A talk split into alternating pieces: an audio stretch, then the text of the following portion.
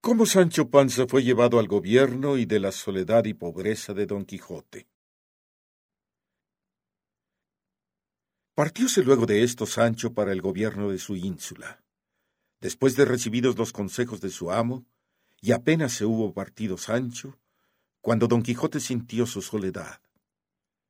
Tristísimo rasgo que nos ha conservado la historia. ¿Y cómo no había de sentir su soledad si Sancho era el linaje humano para él, y en la cabeza de Sancho amaba a los hombres todos. ¿Cómo no, si había Sancho sido su confidente y el único que le oyó aquello de los doce años en que había querido en silencio al don San Lorenzo, más que a la lumbre de sus ojos, que la tierra comería un día? ¿No estaba entre ellos dos solos el secreto misterioso de su vida? Sin Sancho, Don Quijote no es Don Quijote, y necesita el amo más del escudero que el escudero del amo.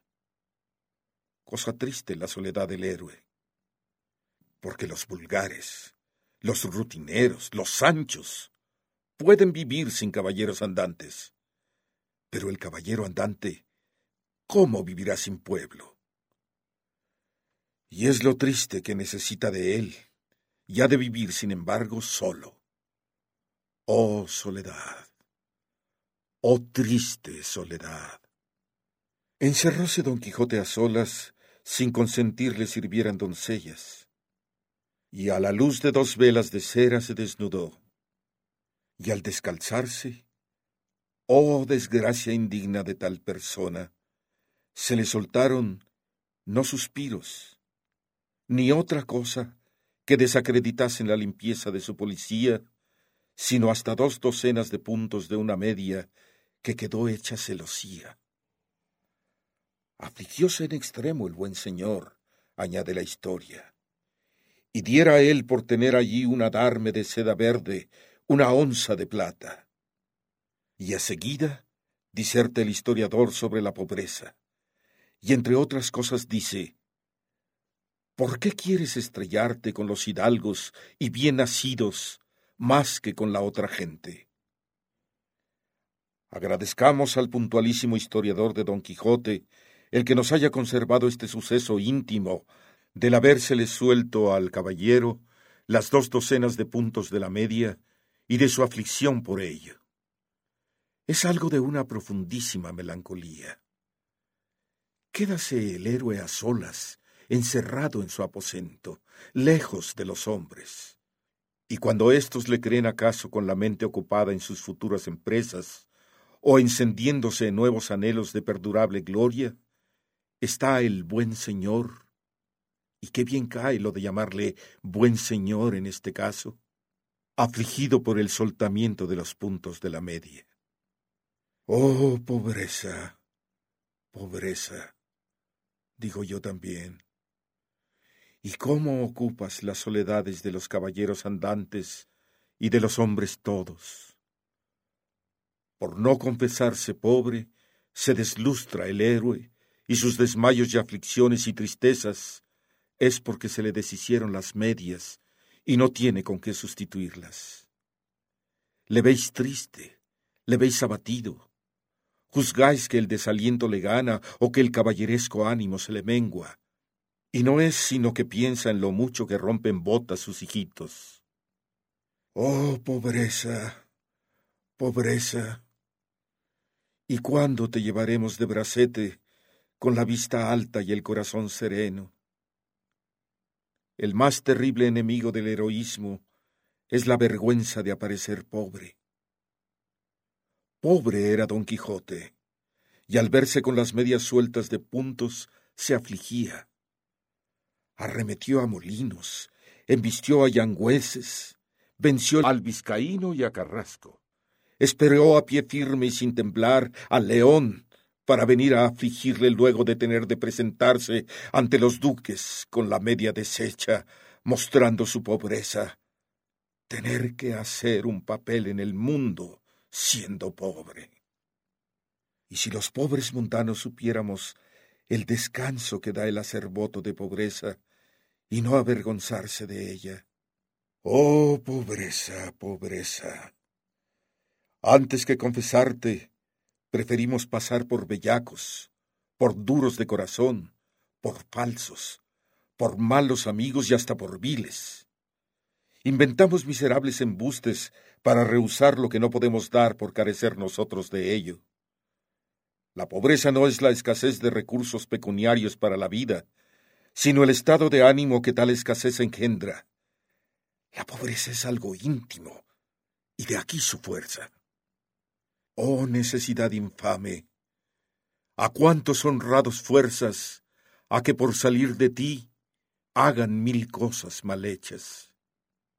Oh, pobreza, pobreza, tú has hecho el hediondo orgullo de nuestra España. ¿No conocéis acaso el orgullo de la pobreza y de la más baja y declarada, de la pobreza del mendigo?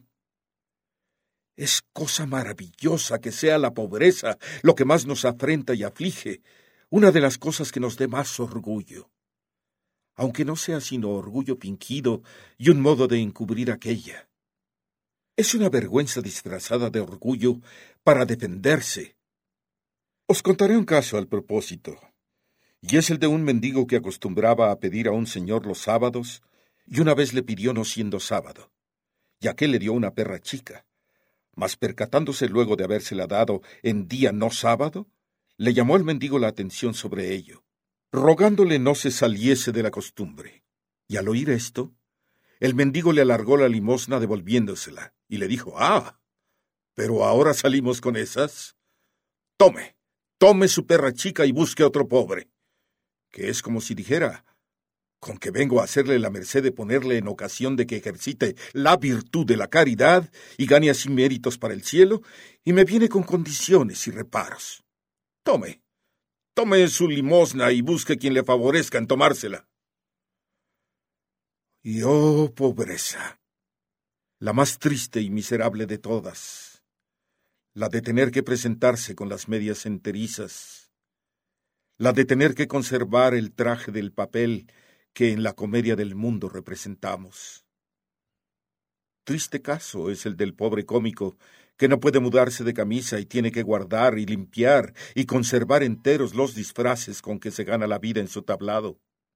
Triste caso es no tener las crudas noches del invierno, una pobre capa con que guardarse del frío, y tener que guardar el vistoso manto con que se hace el papel del rey en la comedia.